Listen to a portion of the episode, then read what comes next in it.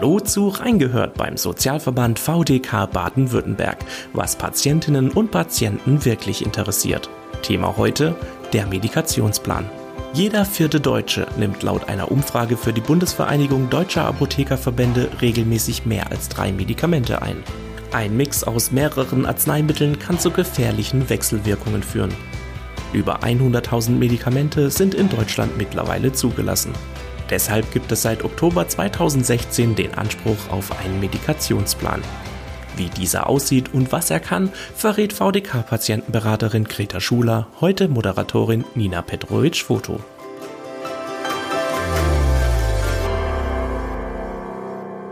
Frau Schuler, den Medikationsplan, den gibt's ja jetzt noch gar nicht so lange. Was ist denn ein Medikationsplan, beziehungsweise welche Informationen enthält dieser und wie können wir uns den Aufbau dieses Plans vorstellen? Den Medikationsplan gibt's seit Oktober 2016. Da haben wir, kann ich mich noch dran erinnern, weil wir vom VDK aus eine große Pressemeldung geschrieben haben zum Tag der Patientensicherheit. Der ist immer im September. So nach dem Motto, juhu, jetzt gibt es den Medikationsplan, jetzt gibt es das Recht auf einen Medikationsplan. Sie dürfen das einfordern. Das heißt, ähm, dass eigentlich ab diesem Zeitpunkt, Oktober 2016, alle Menschen, die dauerhaft mehr als drei Medikamente nehmen müssen, das Recht auf einen Medikationsplan haben. Und damit wir gleich mal drauf gucken können, wie so ein Medikationsplan aussieht und den durchsprechen, habe ich Ihnen einen mitgebracht. Mhm. Den Medikationsplan kann man runterladen, den gibt's im mhm. Internet. Den Medikationsplan soll es eigentlich auch bei Ihren Arztpraxen geben. Und mhm. ich habe hier einen Medikationsplan von einem Projekt, was die Stadt Stuttgart gemacht hat. Das hieß damals Mein Plan Stuttgart. Da gab es auch eine ganze Menge Medikationspläne für alle, die aus Stuttgart sind. Ich gehe davon aus, dass in allen Rathäusern und Bezirksrathäusern diese Pläne noch liegen und auch eine gute Erklärung dazu. Und wenn wir da mal draufschauen in den Medikationsplan, dann fängt es wirklich an, für wen ist der Medikationsplan? Wann ist die Person geboren? Wann ist dieser Plan erstellt worden und von wem ist der Plan erstellt worden? Das Alles ist wichtige, wichtige Sachen, die festgehalten wichtig werden. Wichtig gleich am Anfang, äh, wer kriegt's mhm. und wer hat's verordnet und wann ist er gemacht worden. Wenn auf dem Plan draufsteht, der ist erstellt worden 2018, dann würde ich mich jetzt zwei Jahre später schon mal wundern, ähm, ob es denn da eine Aktualisierung gab oder nicht. Mhm. In dem Plan selber steht dann drin der Wirkstoff mit der Wirkstärke. Mhm. Dann steht der Handelsname drin, weil oft, in, äh, oft ist der Wirkstoff nicht gleich der Handelsname. Mhm. Dann steht drin, wie es eingenommen wird. Also ist es eine Tablette, sind es Tropfen, ist es eine Salbe, ist es ein Gel. Mhm. Der Grund der Anwendung, zum Beispiel eine Schmerzschmerzen oder Entzündung oder Schilddrüsenüber- oder Unterfunktion. Und dann steht drin, wie es einzunehmen ist. Morgens, mittags, abends. Es mhm. steht auch drin, vor dem Essen, zu dem Essen, nach dem Essen. Und es ist aufgeführt, wie wird's denn gelagert? Also ist es ein Medikament, das in den Kühlschrank muss, ist es ein Medikament, das keine Temperaturschwankungen verträgt, solche Sachen. Und dann kommt auch noch als allerletztes ein ganz wichtiger Hinweis, Allergien. Mhm. Wenn Sie wissen, es gibt eine bekannte Allergie gegen einen Wirkstoff oder gegen ein Medikament, dann sollte das unbedingt aufgeführt werden, damit der nächste Arzt ganz genau weiß, ähm, das geht nicht. Wir können dieser Patientin den, den Wirkstoff nicht geben. Mhm. Diesen Medikationsplan sollten Sie bei sich haben. Menschen, die mit dem Smartphone oder dem iPad äh, oder dem Tablet versiert sind, mhm. die machen sich einfach ein Foto und haben das Ganze dann dabei.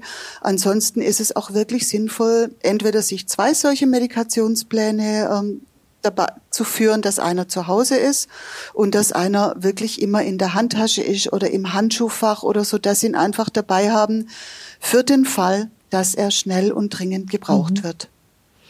Und der hat ja wirklich einen, also da steht ja ein großer Sinn dahinter, weil es gefährlich werden kann, wenn ich mehrere Medikamente gleichzeitig einnehme. Wie schlimm können denn solche Wechselwirkungen von Medikamenten werden? Die können sehr schlimm werden. Die können wirklich bis zum Tod gehen. Es gibt immer wieder Zahlen, die sagen, dass eigentlich mehr Menschen an Medikationsfehlern sterben wie an Verkehrsunfällen. Mhm. Es geistern immer wieder Zahlen rum von 25.000 Menschen, die im Jahr sterben, weil sie Nebenwirkungen haben oder weil die Präparate falsch eingenommen werden. So ganz sicher kann ich Ihnen äh, eine, eine aktuelle Statistik nicht geben.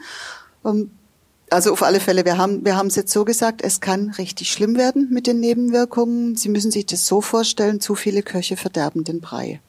Mhm. Medikamente können sich auch in die Haare kriegen. Die können sich zum Beispiel, äh, wenn sie in einer ähnlichen Art und Weise wirken, können die sich in der Wirkung ganz krass verstärken. Oder wenn sie ähnlich abgebaut werden, können sie sich begünstigen beim Abbauen. Das Risiko für so Wechselwirkungen erhöht sich natürlich je nachdem, wie viele Medikamente Sie einnehmen. Ich habe was gefunden, dass es äh, schon bei zwei Medikamenten, zwei Medikamente, die man einnimmt, ein 13-prozentiges Risiko für eine Wechselwirkung gibt und vor allem bei sieben Medikamenten, die man einnehmen muss, da gibt es schon ein 80-prozentiges Risiko. Das mhm. sind Zahlen, die hat die Verbraucherzentrale rausgegeben. Ich glaube, der Eckhard von Hirschhausen, der Arzt, der auch äh, in Stuttgart bei diesem Mainplan Stuttgart mitgemacht hat und den viele einfach kennen aus dem Fernsehen, der sagt schon, bei vier Präparaten ist es rum, da wissen mhm. sie es nicht mehr. Zählen denn auch Nahrungsergänzungsmittel äh, mit dazu? Sollte ich die sinnvollerweise auch in den Medikationsplan mit reinnehmen? Das ist eine ganz wichtige Anmerkung. Die sollten Sie unbedingt mit in den Medikationsplan mit reinnehmen. Alles sollte mit reingehen. Wissen Sie, der Körper weiß nicht, äh, ob das, was ich gerade einnehme, verschreibungspflichtig ist oder ob es nicht verschreibungspflichtig mhm. ist. Der macht da keinen Unterschied. Und bei vielen Nahrungsergänzungsmitteln denkt man sich nichts dabei. Das ist so, die Hersteller von Nahrungsergänzungsmitteln, die sind nicht verpflichtet, auf ihre Nahrungsergänzungsmitteln irgendeinen Vermerk draufzuschreiben. Achtung, Vorsicht, das könnte Nebenwirkungen haben, es kann zu Überdosierungen kommen. Das müssen die nicht, das ist nicht vorgeschrieben. Mhm. Und in vielen Arzneimitteln fehlt zum Beispiel der Hinweis, Achtung, es kann zu einer Wechselwirkung mit dem, dem, dem oder dem kommen. Und ich mache Ihnen mal ein Beispiel an der, am Beispiel vom Johanniskraut. Das kennen relativ viele, wie es denn dazu Wechsel- und Nebenwirken kommen kann. Johanniskraut ist jetzt nicht ein klassisches Nahrungsergänzungsmittel, aber läuft als naturheilkundlich frei verkäufliches Medikament. Für was ist es einsetzbar? Johanniskraut ist im Prinzip einsetzbar, ähm, wenn man leichte Depressionen hat. Mhm. Da ist es einsetzbar. Es ist einsetzbar als Johanniskrautöl, wenn man Verbrennungen hat, sowas. Und die meisten Leute nehmen es äh, für die Seele, für die Stabilisierung der Seele. Wenn Sie ein hormonelles Verhütungsmittel nehmen, das ist völlig egal, ob es die Pille ist, der Verhütungsring oder ob es ein Implantat ist oder eine, eine Hormonspirale, hormonelle Verhütungsmittel können durch die Einnahme von Johanniskraut eingeschränkt wirken. Das muss man wissen. Da können die Auswirkungen auch ganz, ganz, ganz gravierend sein. Mhm. Dann erhöht Johanniskraut bei der Einnahme die Lichtempfindlichkeit von der Haut. Das heißt, ich habe im Winter mit, in Absprache mit meiner Ärztin ein leichtes Johanniskrautpräparat genommen, um den Winterdepressionen so ein bisschen vorzubeugen und nehme das weiterhin in Frühling rein und gehe aber gerne raus und bin gerne viel an der Sonne. Johanniskraut erhöht die Lichtempfindlichkeit. Es kann ganz schnell wirklich zu Verbrennungen kommen. Und mittlerweile wissen mhm. wir alle, dass die Haut eigentlich äh, einen Sonnenbrand nicht vergisst. Das heißt, da können sie Spätschäden haben. Oder Johanniskraut äh, und bestimmte verschreibungspflichtige Medikamente, also vor allem auch Antidepressiva, die können sich in der Wirkung verstärken und es kann ganz gravierende Nebenwirkungen haben. Da kann es zu lebensbedrohlichen Komplikationen kommen. Mhm. Also das heißt, tatsächlich können auch natürliche Mittel, an denen, wo ich überhaupt gar nicht dran denke, erstmal dazu führen, dass sie äh, eine Wechselwirkung haben in meinem Körper. Und deswegen ist es wichtig, dass mein Hausarzt oder mein Augenarzt ähm, darüber Bescheid wissen, was ich eigentlich noch so privat einnehme und mir in der Apotheke hole.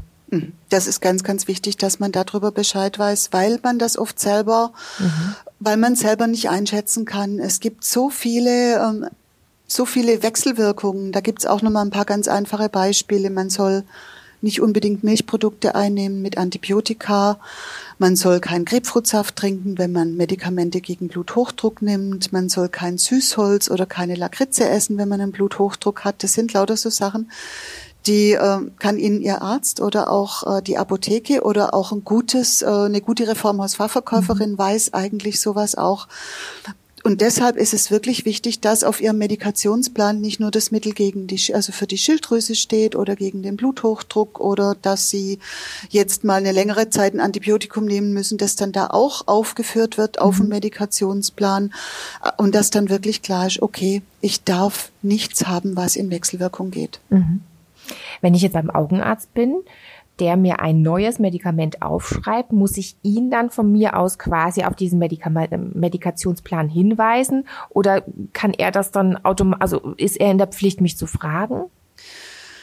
Ist das irgendwie geregelt? Das ist, es ist wirklich schwierig. Eigentlich sollte man schon fragen bei einer Verschreibung, nehmen Sie sonst noch Medikamente ein? Auf der sicheren Seite sind Sie auf alle Fälle, wenn Sie Ihren Medikationsplan dabei haben, wenn Sie es mhm. im Kopf haben, wenn Sie sagen, ähm, Sie, ich habe ich hab meinen Medikationsplan dabei, würden Sie einfach mal drauf gucken, ob das, was Sie mir gerade verschrieben haben, sich das mit dem, mit dem Rest mhm. verträgt.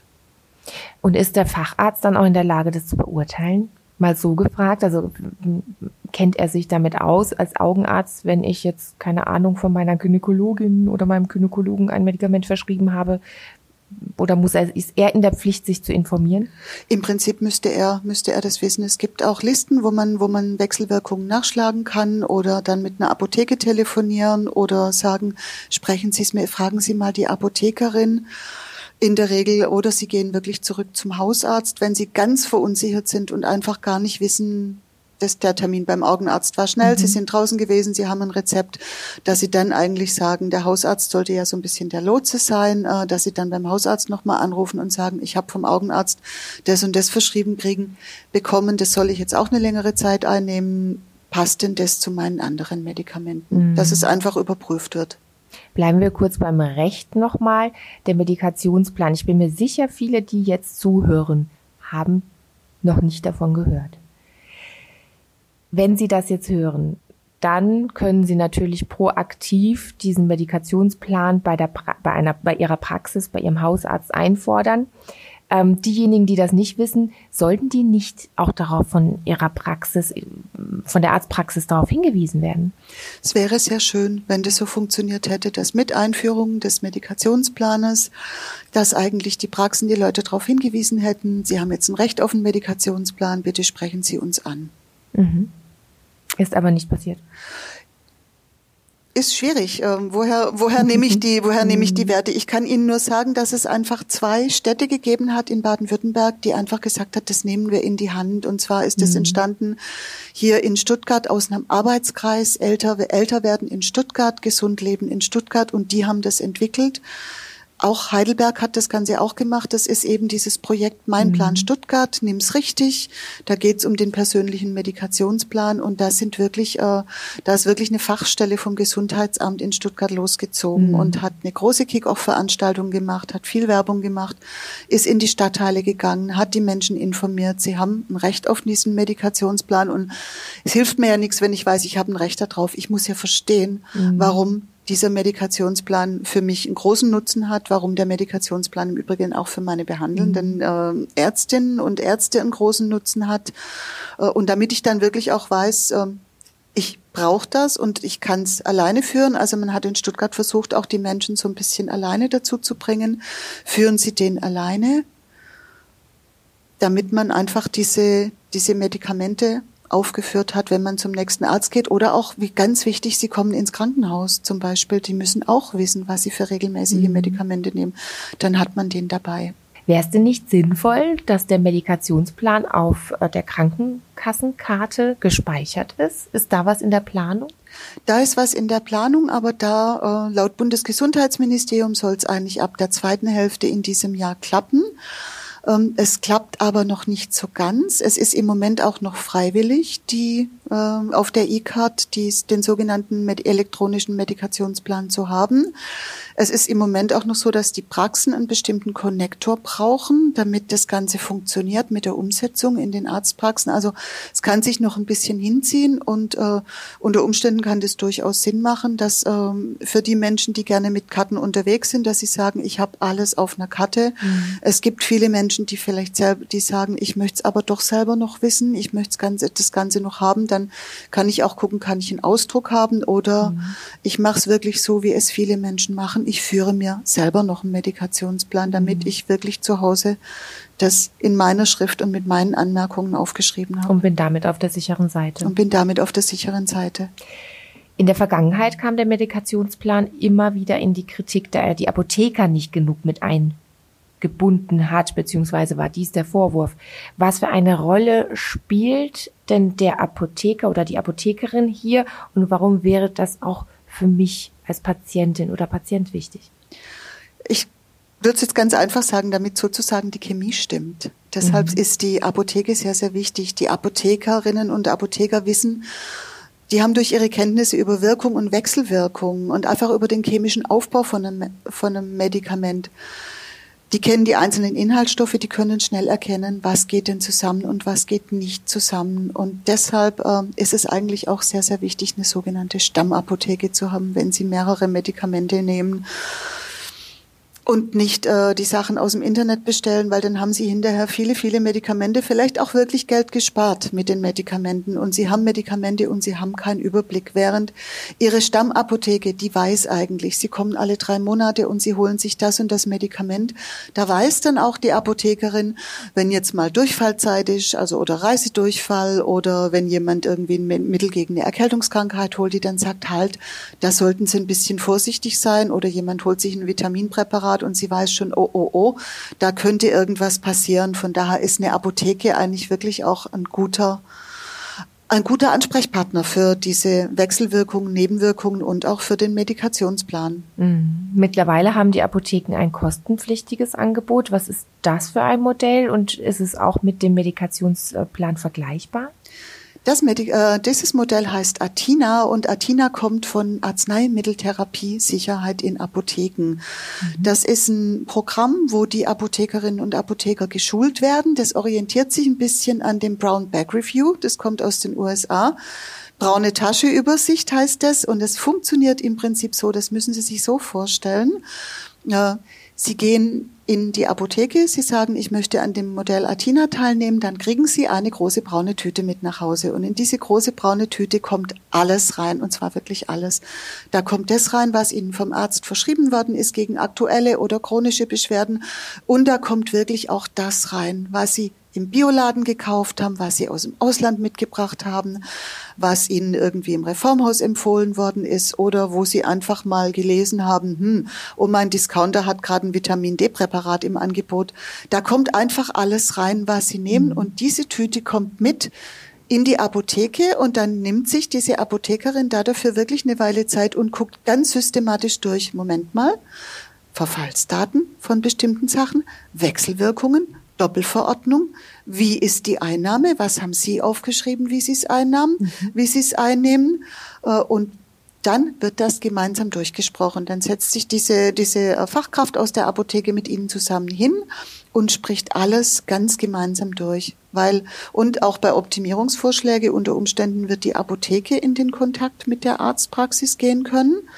Und kann dann einfach die, das Ganze erhöht die Sicherheit der sogenannten Arzneimitteltherapie und die sogenannte Adherenz wird gefördert. Adherenz ist äh, ein Begriff, das steht für Einhaltung von Therapien. Was dahinter steht, wenn ich weiß, warum ich was und wie einnehmen muss und warum ich mein Vitaminpräparat da dazu nicht einnehmen soll und warum es auch schlecht ist, das und das und das noch dazu zu nehmen, mhm. dann bin ich einfach, bin ich sicherer in dem, was ich mache und habe es auch eingesehen und lasse nicht vielleicht einfach irgendwann mal mein Medikament doch weg. Hm. Aber im Hinblick auf dieses Angebot der Apotheken wäre es ja sinnvoll, dass sich die Ärzte und die Apotheken auch immer verständigen können. Läuft das? Also kriegen wir relativ wenig mit im Moment, ob das so läuft oder ob es nicht mhm. läuft. Es kann aber einfach noch viel, viel Luft nach oben sein. Also es könnte noch mehr zwischeneinander kommuniziert werden mhm. quasi. Wie ist es denn um das Wissen der Patientinnen und Patienten bestellt? Wissen die überhaupt, dass es solche Angebote gibt, wie zum Beispiel den Medikationsplan oder aber auch das Angebot der Apotheken? Ähm, und sind äh, die jeweiligen Stellen dazu verpflichtet, darauf hinzuweisen, also gerade im Hinblick auf die Ärzte? Im Prinzip sind die schon verpflichtet, darauf hinzuweisen, dass sie, dass sie ab drei Medikamenten, Einnahme über längere Zeit, dass sie ein Recht drauf haben. Das war das Rechtliche, was genau, wir Genau, das war das Rechtliche haben. und im mhm. Prinzip sind sie auch verpflichtet, darauf hinzuweisen. In der Praxis mhm. sieht's einfach anders aus. Ich würde Ihnen gerne ein Beispiel machen. Wir haben nämlich im Jahr 2017 200 2018 vom VDK aus einfach mal eine Befragung von unseren Ratsuchenden gemacht zum Thema Medikationsplan, weil es eben immer wieder zur Sprache kommt, die Leute wissen es eigentlich gar nicht. Und da haben wir in einer relativ kurzen Zeit unsere telefonischen und persönlichen Ratsuchenden befragt und hatten gleichzeitig auf einer Messe noch eine große Aktion und haben da Leute befragt. Da dabei ist rausgekommen, dass 29 Prozent der Ratsuchenden, die wir befragt haben und die Medikamente ein, mehrere Medikamente einnehmen, einen Medikationsplan haben. 29 Prozent der dann auch schwerpunktmäßig vom Arzt geführt wird, vor allem bei den über 70-Jährigen mhm. macht's in der Regel der Arzt. Allerdings ist der vom Arzt geführte Medikationsplan nur bei 44 Prozent der Befragten vollständig gewesen. Also waren neue Medikamente nicht drin, waren Medikamente, die frei verkäuflich drin, nicht eingetragen oder Nahrungsergänzungsmittel nicht drin. Und diejenigen, die zu uns gesagt haben, ich führe das Ganze ganz alleine, die haben gesagt, äh, der ist zu 100 Prozent vollständig, weil ich einfach alles reinschreibe. Was wir dann auch noch gefragt haben, war, die war so eine Zusatzfrage nach rezeptfreien Medikamenten, die einfach so mal gekauft werden. Vor allem auch im Ausland wird gerne mal was gekauft, weil in den USA zum Beispiel kriegen sie eigentlich mehr oder weniger in jeder, in jedem Supermarkt oder in jeder Apotheke Medikamente frei verkäuflich und auch sehr, sehr günstig, wenn sie ein Generika kaufen, wo sie für uns viel Geld hinlegen. Problem ist aber, schauen Sie sich einen englischsprachigen Beipackzettel an oder ist da überhaupt ein Beipackzettel dabei? Oder sind das Sachen, die hier in Deutschland überhaupt erlaubt werden? Gibt ja einen Grund, warum hier zum Teil Sachen nicht erlaubt sind. Und diese Zusatzfrage war eigentlich für die meisten Leute, die so gesagt haben, weiß ich jetzt auch nicht, macht alles meine Frau äh, die Medikamente oder natürlich machen wir das und die Sachen stehen zum Teil nicht drauf. Also sowas ist wirklich auch wichtig. Was bringe ich mir denn aus dem Urlaub äh, aus den USA oder aus Spanien mit und was nehme ich wie ein und steht's drauf und weiß meine Apotheke Bescheid und weiß meine Ärztin Bescheid Bescheid. Mhm. Nicht, sich nicht genieren und sagen, oh, das soll die eigentlich gar nicht wissen, sondern wirklich, es ist meine, meine Arzneimittelsicherheit, wenn klar ist, es gibt Nebenwirkungen oder es gibt keine. Vielen Dank, Frau Schuler. Ich habe noch eine letzte Frage. Wo bekommen denn die Ratsuchenden Hilfe zum Thema Medikationsplan? Medikationsplan, wiederum der Hinweis in eigener Sache auf der Homepage vom VDK Baden-Württemberg, die Kooperation, die wir mit dem IQWIC haben, mit dem Institut für Qualität und Wirtschaftlichkeit im Gesundheitswesen. Unter dem Stichwort Medikamentenanwendung ist ganz, ganz viel, viel genau ausgeführt. Dann gibt's beim EZQ, beim Ärztlichen Zentrum für Qualität in der Medizin, die sogenannten Patienteninformationen.de. Da gibt's die sogar in mehreren Sprachen, was auch ganz toll ist, also für nicht deutsche Muttersprache und auch für ein anderes Schriftbild. Oder es gibt äh, bei uns, bei der VDK Patienten- und Wohnberatung, jede Menge Informationen und die Verbraucherzentrale hat auch einige Sachen auf ihrer Homepage eingestellt. Ich würde aber natürlich alle Zuhörenden gerne einladen, Fragen zu rund um ihre Medikamente oder ihren Medikationsplan wirklich auch einfach bei uns zu stellen. Vielen Dank, Frau Greta Schuler, und vielen Dank fürs Zuhören. Weitere Informationen zum Thema Medikationsplan und Kontaktmöglichkeiten zur VDK Patientenberatung gibt es in den Shownotes dieser Episode. Bis zum nächsten Mal. Tschüss. Tschüss. Das war Reingehört beim Sozialverband VDK Baden-Württemberg, was Patientinnen und Patienten wirklich interessiert. Falls Sie Feedback oder Anregungen zu diesem Podcast haben, dann schreiben Sie uns einfach eine E-Mail an feedback.vdk.de. Mehr Informationen zum Sozialverband VDK Baden-Württemberg und unserem heutigen Thema gibt es in den Show Notes dieser Episode. Wenn Ihnen der Podcast gefällt, dann abonnieren Sie ihn gerne kostenlos. Natürlich freuen wir uns auch auf eine positive Bewertung von Ihnen. Und damit Tschüss, bis zur nächsten Folge.